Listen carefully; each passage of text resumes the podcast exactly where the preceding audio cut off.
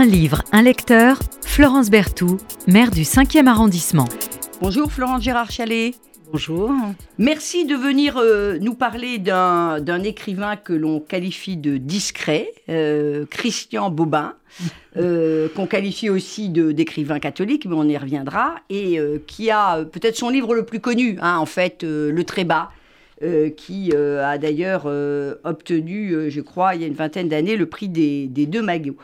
Quelques mots sur mon invité, un parcours un peu atypique, on va le, dire comme ça. Euh, vous êtes directrice générale depuis mai 2020 euh, de l'EPID, euh, qui est un acteur majeur de l'insertion des 18-25 ans. Vous allez nous en dire deux mots, c'est quoi?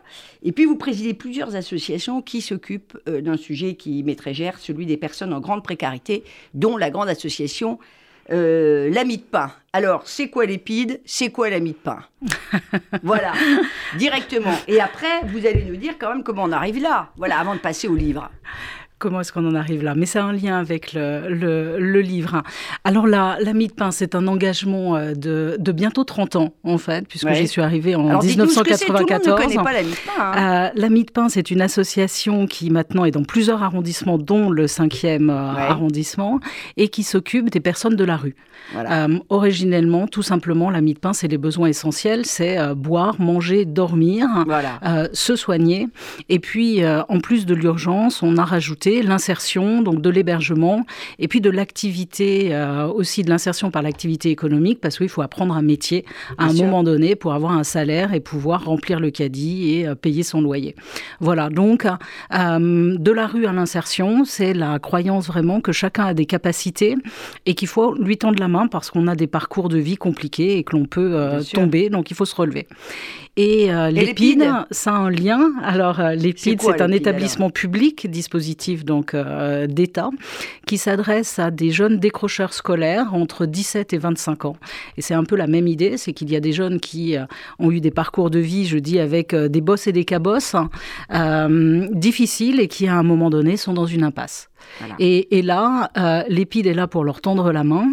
C'est un établissement public d'insertion de la défense. Euh, ce que l'on va leur proposer, c'est d'abord un cadre, euh, se lever de bonne heure, reprendre des règles d'hygiène, une vie en collectivité, reprendre confiance en eux et puis trouver un emploi. Donc vous, voyez qu'on a un grand... Il y, y, a une logique sur ces deux jambes. Évidemment. Alors, cher Florent Gérard Chalet, vous suivez à peu près combien euh, combien de jeunes à l'épide et puis euh, combien de personnes, euh, alors on va pas faire de l'arithmétique, mais à la de pain c'est à peu près combien de, de, personnes? La de pain, Alors, à, la de pain, tous les soirs, en fait, c'est plus de 1000 personnes, en fait, qui dorment dans les différentes structures.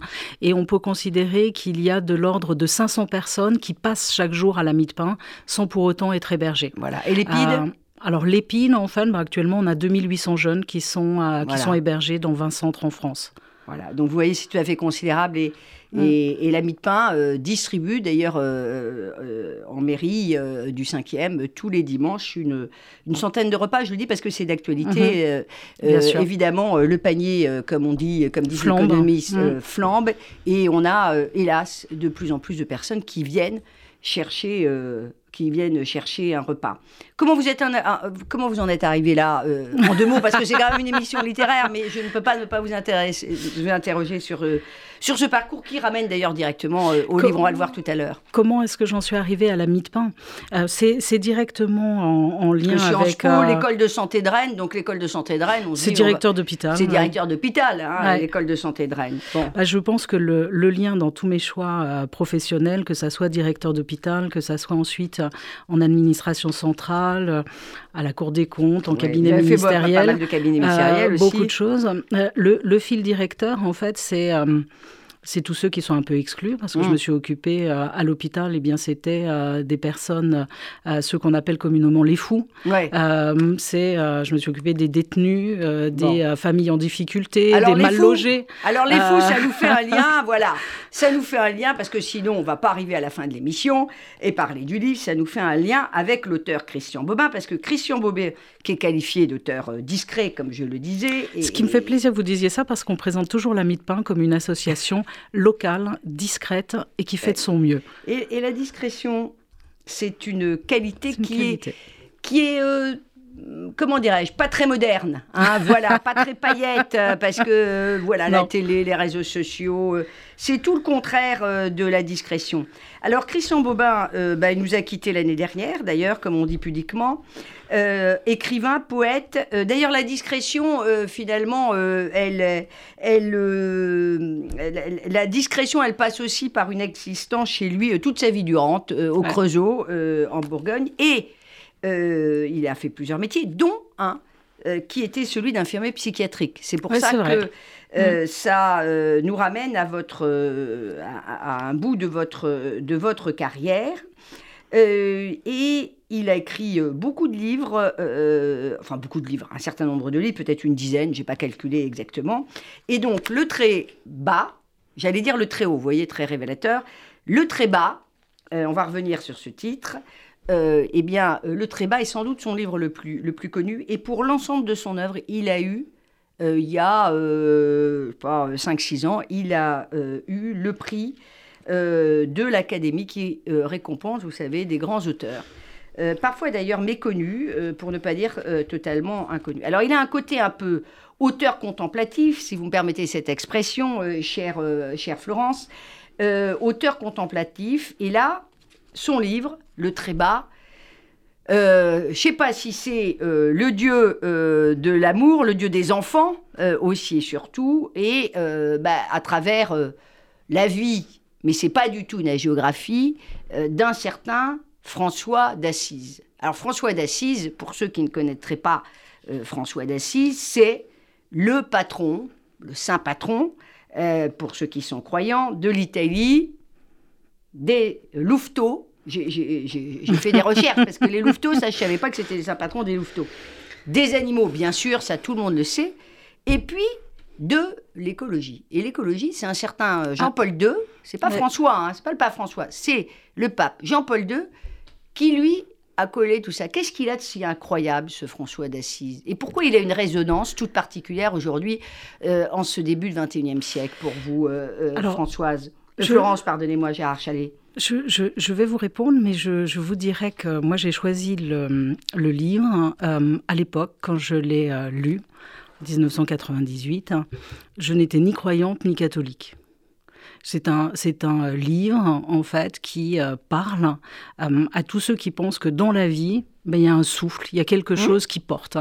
Et on peut lui donner un nom, on peut ne pas lui donner un nom, et, faut-il lui donner un nom? Euh, Je ne sais pas. Et moi, je l'ai choisi en tant que, euh, en tant que mère, euh, et, notamment parce qu'on s'est rencontrés autour de l'accueil des femmes de la rue, que vous nous avez donné l'opportunité de d'héberger à la mairie du 5e arrondissement. Alors, en quoi François d'Assise, cela étant dit, peut avoir aujourd'hui une, une actualité? Il, a, il a une actualité à travers Laudato aussi, effectivement, qui a été une, encyclique, dans euh, la réconciliation qu'il y a à vivre dans notre société entre les hommes et la nature. Très important. Et on, on, oppose hein, quelquefois euh, le bien euh, que l'on aurait à faire ou le souci que l'on aurait à prendre des hommes d'aujourd'hui et euh, de la nature qui serait plus lointaine. il considère tous les êtres en fait comme ayant une capacité, une réalité, une vérité. Et cette réconciliation, je pense qu'elle a du, elle a du sens. Elle a du sens plus que jamais. Pour les jeunes générations, mais je pense pour l'ensemble de, de, la société. Et puis il y a chaque année et euh, j'ai eu la chance d'y participer en, novembre 2021, un pèlerinage qui s'appelle Fratello, euh, qui a eu lieu à Assise et où j'ai eu l'occasion de partir avec quatre femmes de la rue ah. euh, à Assise. Et c'est un, hommage en fait que le pape rend chaque année aux, gens de la rue. Alors, c'est aussi un moment très, ah très émouvant parce que François a fait le choix, qui d'ailleurs, moi, peut me déranger à titre personnel ou qui en tout cas me bouscule, d'une euh, extrême pauvreté d'une extrême pauvreté, le pauvre des pauvres. Voilà. Euh, à notre époque d'opulence, euh, d'accumulation, c'est forcément quelque chose C'est plus que la sobriété, François ah, oui. Alors, on va peut-être dire quelques mots parce que évidemment, vous, vous connaissez, cher Florent Gérard Chalet, parfaitement la vie de François d'Assise, mais moi j'en ai parlé autour de moi. J'ai découvert qu'il y avait des gens qui n'avaient jamais entendu parler, aussi fou que ça puisse paraître, de François d'Assise. Alors, quand on dit François d'Assise, c'est évidemment, pardon de cette tautologie, mais c'est parce qu'il est né à Assise. Et vous parliez tout à l'heure de l'opulence. Ce qu'il faut savoir quand même, c'est que François d'Assise, il est né dans une famille qui était une famille extrêmement aisée. Euh, il naît euh, à la fin du, XIIe siècle. Euh, il naît dans une famille très, très aisée. Son père était, je crois, drapier, hein, vous me confirmez. Euh, bon, sa mère d'ailleurs, alors il y a un truc incroyable, c'est que on l'appelle François d'Assise, mais euh, François ne s'appelle n'est pas François, François s'appelle Giovanni. Alors bon, faut lire le livre. Hein. Bon, euh, lisez le très bas parce qu'il y a toute une, il y a évidemment derrière ça la relation au père et, à la mère qui se situe pas tout à fait sur le même, registre. Le père va le poursuivre à un moment donné devant le tribunal parce que François d'Assise qui euh, vit dans l'opulence, ben, donne à un moment donné un peu tout ce qu'il a, donc tout ce qui appartenait au père euh, pour, euh, pour, pour l'Église, on va dire comme ça. Alors son premier truc, c'est de réparer les églises en ruine.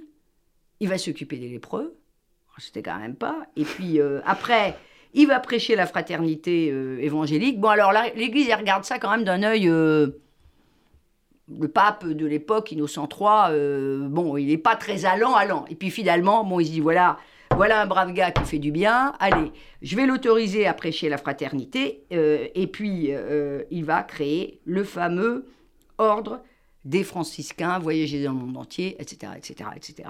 Et puis, euh, il va recevoir les stigmates, rédiger la règle. Bon, ça c'est une version très, très réduite. Alors, qu'est-ce que le trébat a de particulier euh, pour décrire, pour parler de cette vie de François d'Assise et du Dieu de François d'Assise. Qu'est-ce qu'il a de particulier, le Dieu de François d'Assise?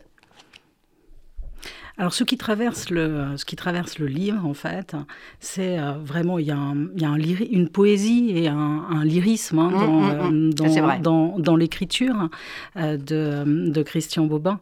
Euh, mais c'est tout simplement, en fait, parler d'amour, de beauté et de bonté et, d'éloge de euh, l'enfance, si je puis me permettre, parce que et ça d'éloge de, Et d'éloge de l'enfance, hein, et c'est d'ailleurs euh, pour cela que c'est euh, c'est une amie qui m'a offert ce livre à la naissance de mon, de mon fils. Ah. et, et, et c'est pour ça, ce, ce livre, je dirais, m'a autant fait mère euh, que l'enfant lui-même. Et euh, tous ceux qui ont euh, des enfants savent que c'est un bousculement de la, de la vie. Et, et, notamment, il y a quelque chose de très important pour toutes les femmes, c'est lâcher prise. C'est que finalement, face à l'enfant, on est... on est sans expérience, c'est quelquefois difficile. Et moi, j'ai lu chaque soir, chaque nuit, en fait, hein, une page et un paragraphe en particulier de ce, de ce livre. Et en clin d'œil à la vie, il se trouve que euh, le Père Noël, et ce n'était, voilà, c'était le Père Noël, a emmené, a, déposé ce livre, en fait, euh, au pied du sapin pour mon fils qui a 24 euh, ans. C'était au moment où vous en parliez. Voilà. Et ce livre est, est magnifique et il est-ce qu'il glorifie? Je pense qu'en fait, il rend aux mères ce qu'elles ont d'extraordinaire, en fait, dans la relation euh, à l'enfance.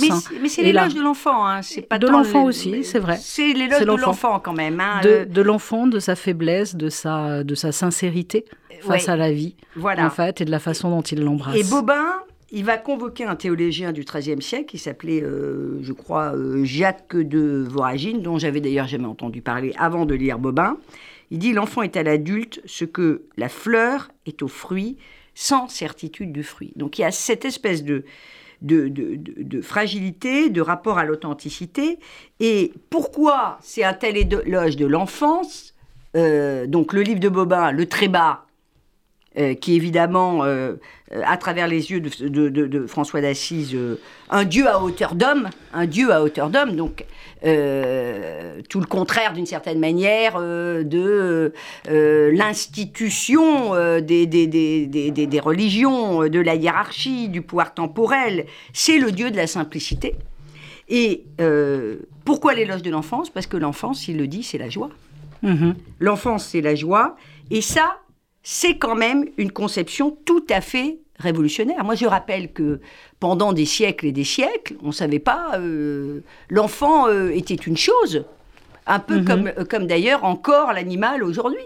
Euh, l'enfant commence, d'ailleurs, il n'y a pas de littérature pour les enfants, hein, ça va démarrer à la fin du 19e siècle. L'enfant est une chose, une des raisons d'ailleurs en étant que les enfants, il y avait un taux de mortalité extrêmement important et, qu'on, et que inconsciemment, on ne voulait pas s'attacher à l'enfant qui euh, avait quand même euh, trois, trois chances sur quatre de, de, mourir. De, mourir. Et, et l'enfance, c'est, c'est la joie. Et la joie, c'est l'amour. Et l'amour, pour François d'Assise, c'est un don de soi. Et ça aussi, c'est révolutionnaire, parce que pour lui, l'amour ne doit jamais se soumettre à la raison. Alors ça, ça nous chiffonne quand même un peu, parce qu'il dit la, la raison, elle est dominée par deux activités, c'est le commerce et la guerre. Donc, l'amour, ça peut pas être euh, ça. C'est quand même incroyable. C'est en fait une conception très révolutionnaire. C'est une invitation à être ni euh, adulte ni raisonnable, mais à suivre la logique du cœur. Bien sûr. Et, à un moment donné, on est tous confrontés à cela dans, sa, dans, dans la vie, de se dire mais qu'est-ce que je fais de ma vie? Mm. Et c'est d'ailleurs moi ce qui m'a euh, amené à, à, la mie de pain, qui était de, de j'ai fait une petite session de gestion du temps où on vous demande en fait quelles sont les trois valeurs importantes de la vie. Ah. En gros, ce que l'on va dire le jour, euh, vous savez, euh, en hommage, hein, le jour de votre enterrement, donc vous réfléchissez, hein, je devais avoir 25 euh, ans. C'est gay, ça, 25 ans. Hein. C'est gay, mais en fait, c'est très. Et après, c'est de dire, ben voilà, par rapport à ces valeurs, vous allez regarder dans votre agenda, papier à l'époque, le temps que vous consacrez, en fait, à ces valeurs dans votre agenda. Et là, c'est redoutable. Ah bah Et euh, il a des euh, phrases sur euh, le sujet qui est de dire qu'à un moment donné, toutes les personnes, en fait, deviennent enfermées par ce qu'elles construisent dans la vie. Christian Baudin le, le, dit. Et que on est tout dans ce que l'on a construit. C'est souvent, en fait, ce ce sentiment qu'il manque quelque chose qui conduit les bénévoles hein, mm. à, la mie de pain. On a construit des choses, hein. on est dans un confort. Hein. et alors et après. Mm. Et après, eh bien, il y a l'autre hein, et il y a effectivement le don. C'est un terme très important que vous employez là, le don euh, que l'on peut faire et la rencontre que l'on peut faire avec les, euh, avec les autres. Et ça, c'est quelque chose de, de, très fort. Et dans la rencontre avec euh, les personnes de la, de la rue, il, y a, il y a quelque chose qui est extraordinaire. Il faut en faire l'expérience. Et, il en, et il en parle. Il, il a cette phrase qui dit euh, finalement, ce que l'on sait de quelqu'un empêche de le connaître. Et ce qu'on en dit en croyant savoir ce que l'on dit rend difficile de le voir. C'est vrai. Quand on rencontre quelqu'un, nous nous rencontrons et je rencontre Madame Berthoud, maire du 5e, etc. Et je déroule quelque chose. Voilà, je suis animatrice. Hein. Animatrice, où on rencontre le cousin Paul, bien sûr. le cousin Paul, fils de, bien etc. Sûr, bien sûr. Un SDF, quand vous le rencontrez, c'est ça qui est absolument extraordinaire c'est que lui, toutes ses peaux, il s'en est défait, mm. en fait. La question de ses études, la question de son statut social, la question de sa fonction. Souvent, l'âge de sa famille. Euh, de sa famille. Et il y a en fait un individu. Et dans cette relation et dans cette rencontre qui s'établit, il y a une vérité et une sincérité qui est absolument unique. C'est vrai. Et une fois que l'on a fait cette expérience soi-même, d'être reconnu pour l'être que l'on est, et pas pour toutes ces peaux et tous ces masques que nous, euh, que nous portons, eh bien, c'est ce qui fait qu'on mmh. reprend le chemin d'une association comme la de Pain pour être au contact de ces personnes. Et l'expérience que fait euh, François, c'est cela. Il quitte toutes ses peaux petit à petit. Lui le fait définitivement parce que nous, je vous avoue qu'on retourne euh, dans nos, dans nos conforts.